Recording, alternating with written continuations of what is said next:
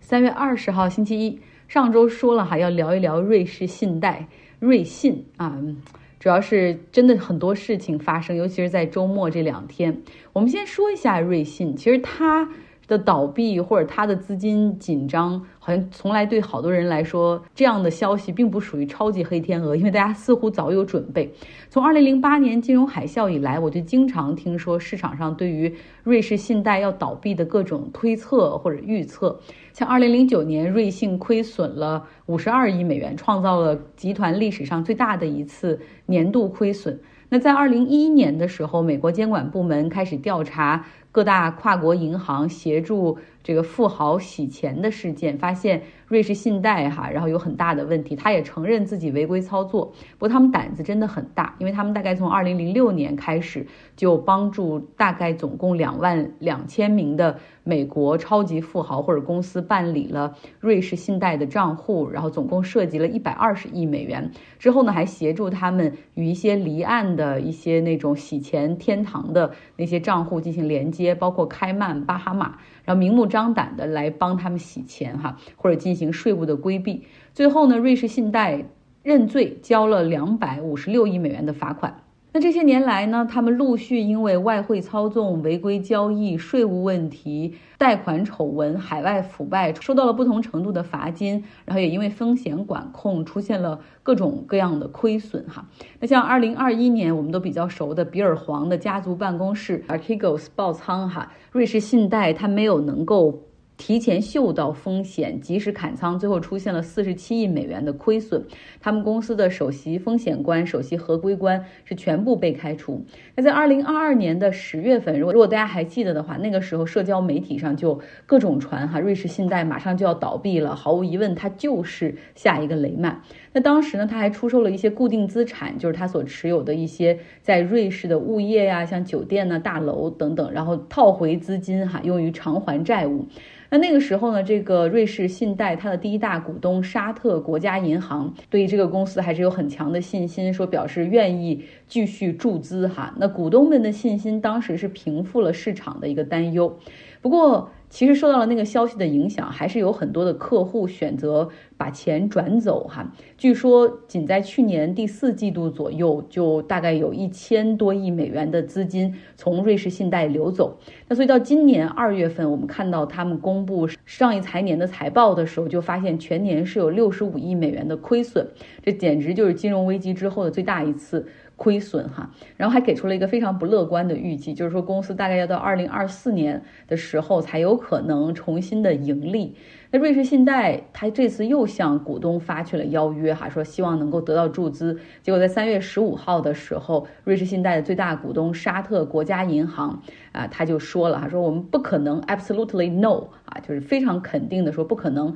因为现在呢，沙特国家银行持股是百分之九点八。啊，他们说，如果就从监管上来说的话，如果我们持股超过百分之十，也就是继续增持注资的话，那是不符合瑞士金融监管的要求的。所以，就从这一点来看，我们肯定不会注资哈。虽然说的是很婉转，是以监管的理由拒绝注资，但是还是哈让投资者觉得完了，瑞士信贷这艘船必定要沉哈，于是四散而逃。在上一周，我们也看到它的股价简直就是不停的跳水，不停的跳水。好，大家也看到那个笑话，说瑞士信贷就是瑞信的钱，还不如在股票市场粉单市场的那个瑞幸咖啡的市值大。那瑞士信贷呢，是瑞士的第二大金融机构。它有一百六十六年的历史，最早呢是以瑞士铁路系统为依托，帮助来进行发债放贷啊，然后来支持基础设施建设而而兴起的银行。那现在它的主要投资人大部分都是外国投资人，像沙特国家银行啊，什么 BlackRock，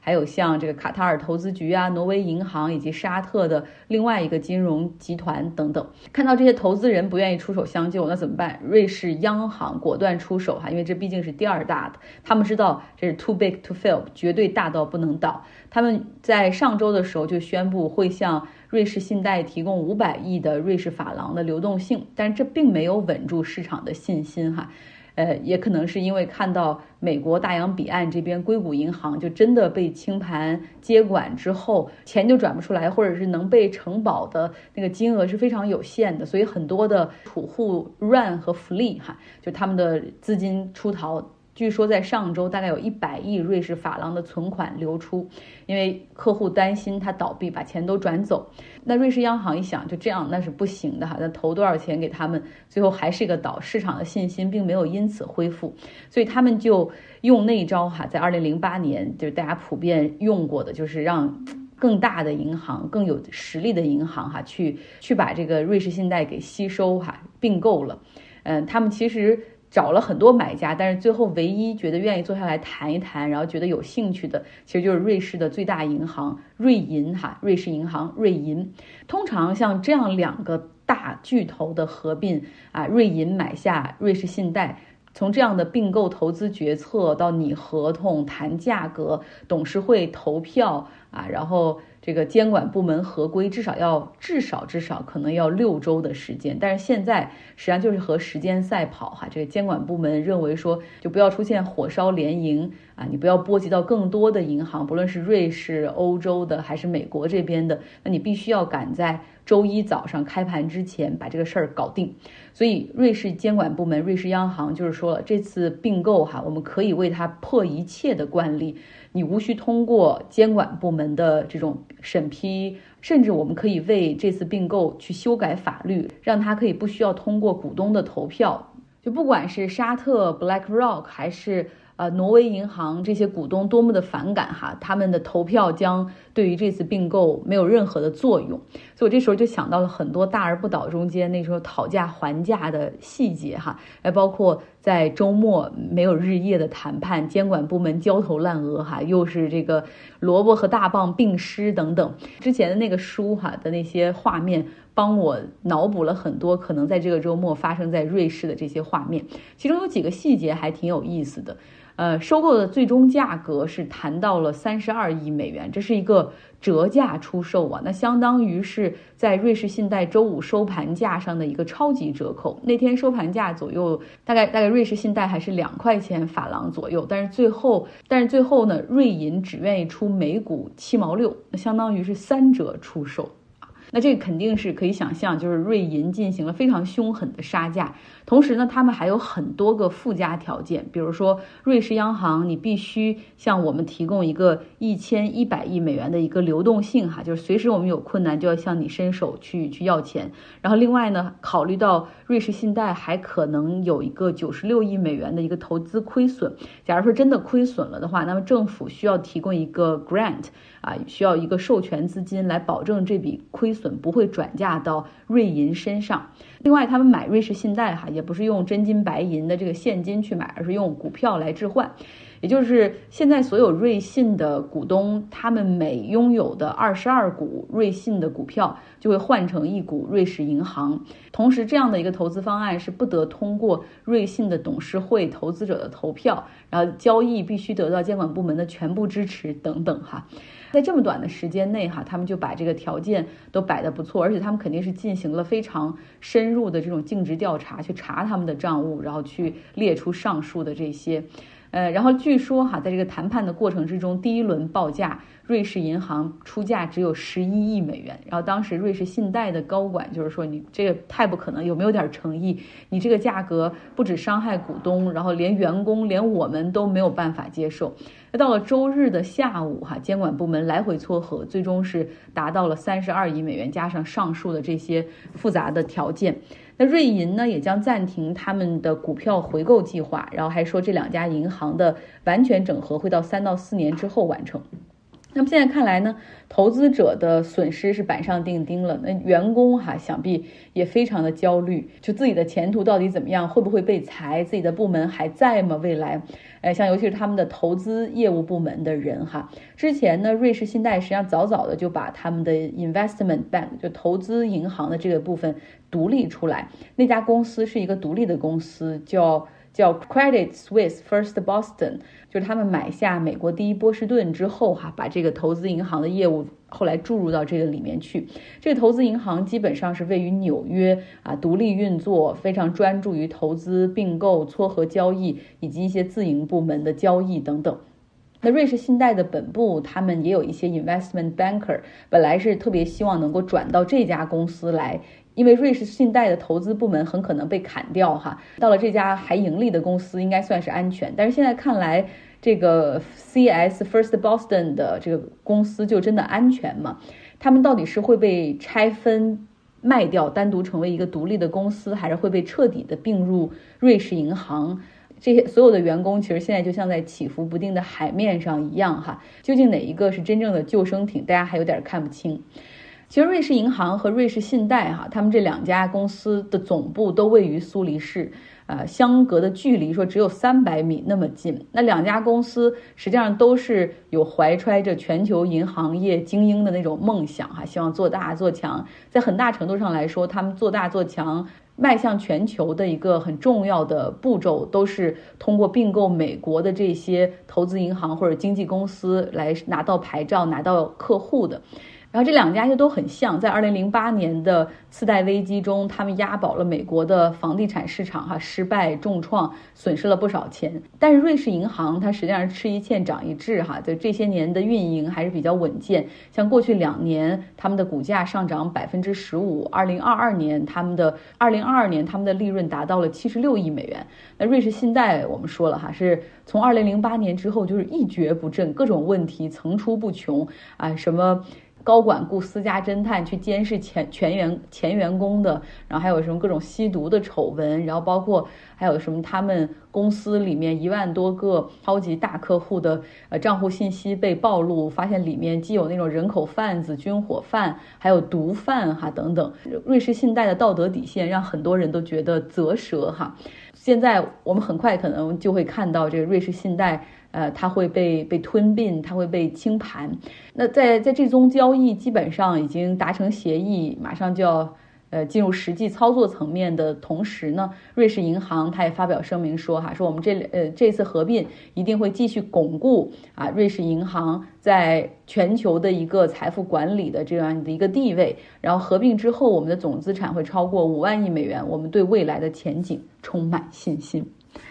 不知道这又是瑞士信贷又是瑞银哈，希望大家可以分得清楚。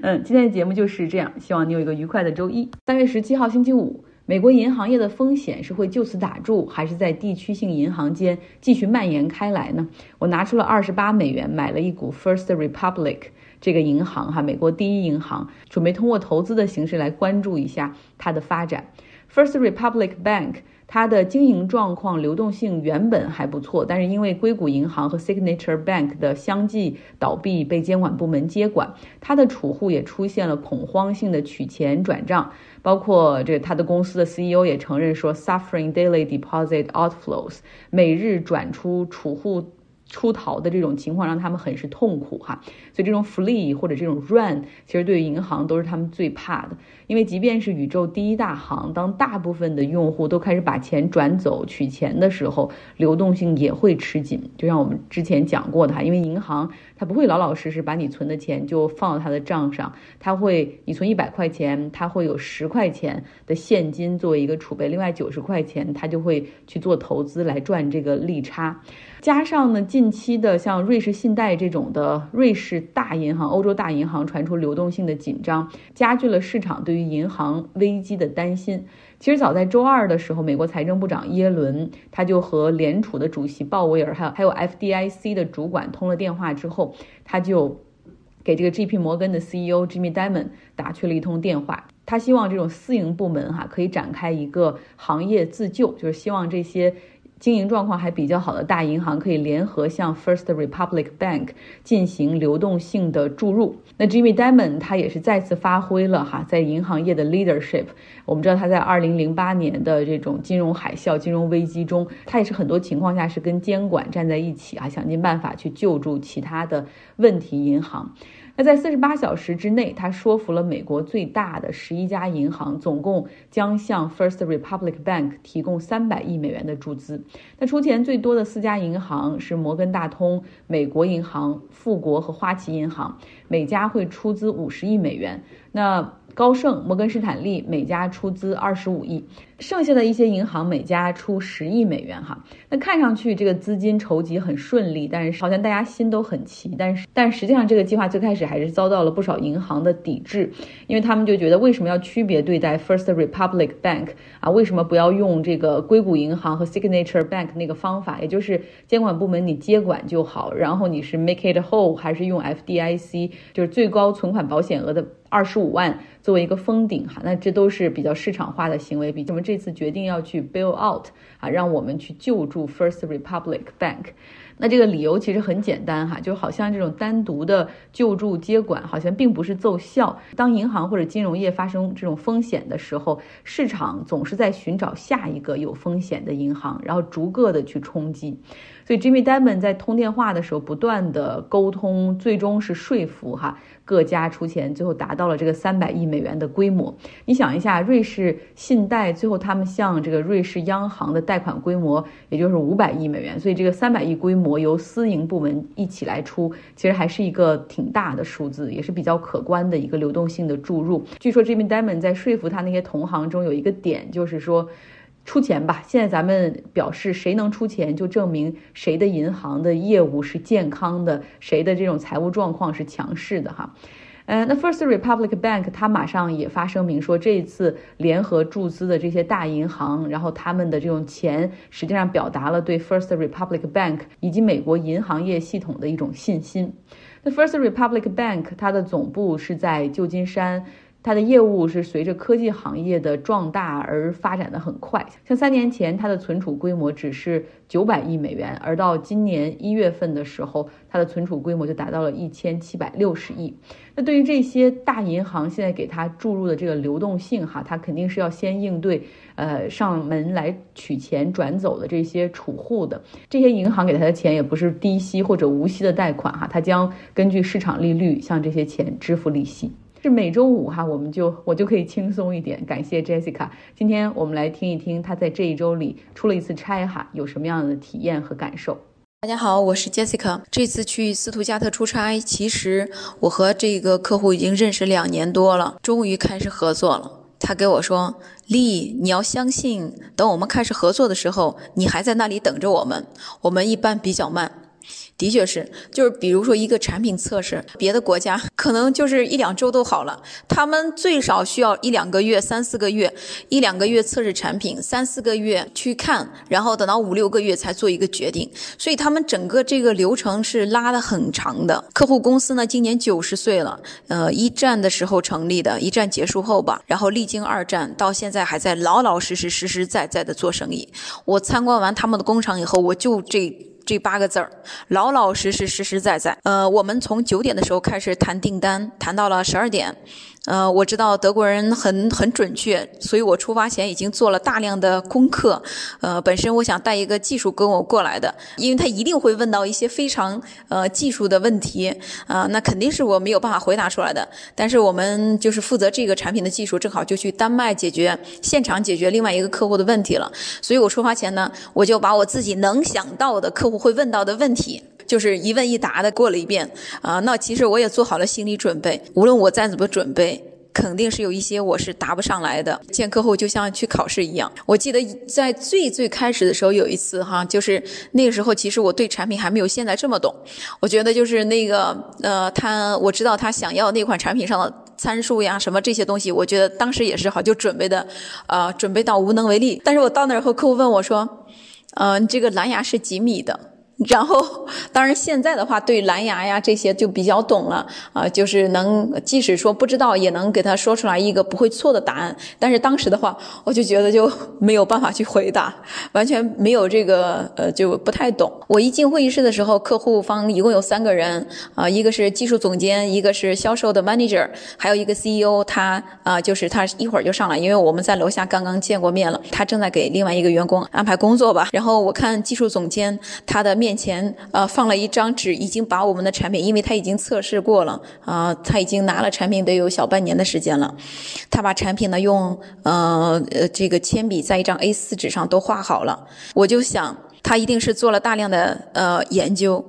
并且有实际的问题，一会儿要问我。果不其然，他说产品产品测过了，没有太大的问题。但是从这个点到下面连接的这个地方的这个数据，你要给我提供一下。我开始现场呃，就是问一下技术，呃，客户看我担心，就是说害怕我回答不上来。其实德国人嘛，我当时就想了，我说即使是回答不上来的问题吧，我也不会就是就表现的哎呀就特别害怕怎么样，那也不会，因为呃技术上面很问题，我回答不上来也是正常的，我就呃会呃就是等到我问好以后，我再通过邮件来回复你，对吧？啊，就是不会说像 最最开始的时候不太懂的时候就会比较呃心慌，现在也不会了。然后客户说，哎，你看那个，嗯，他说没事儿的，就是你可以客户的技术说，你拍一张我画的这个图片发给任何一个技术，他就知道我需要什么样的数据了。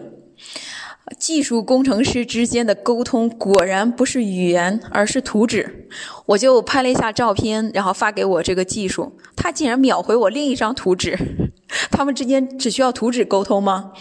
呃，之后就是客户方面的技术加加减减，然后就算出来了这个他需要的一个结果。因为价钱的问题的话，我们之前的话已经达成了协议，所以会议上只是确认了一下价钱和付款方式。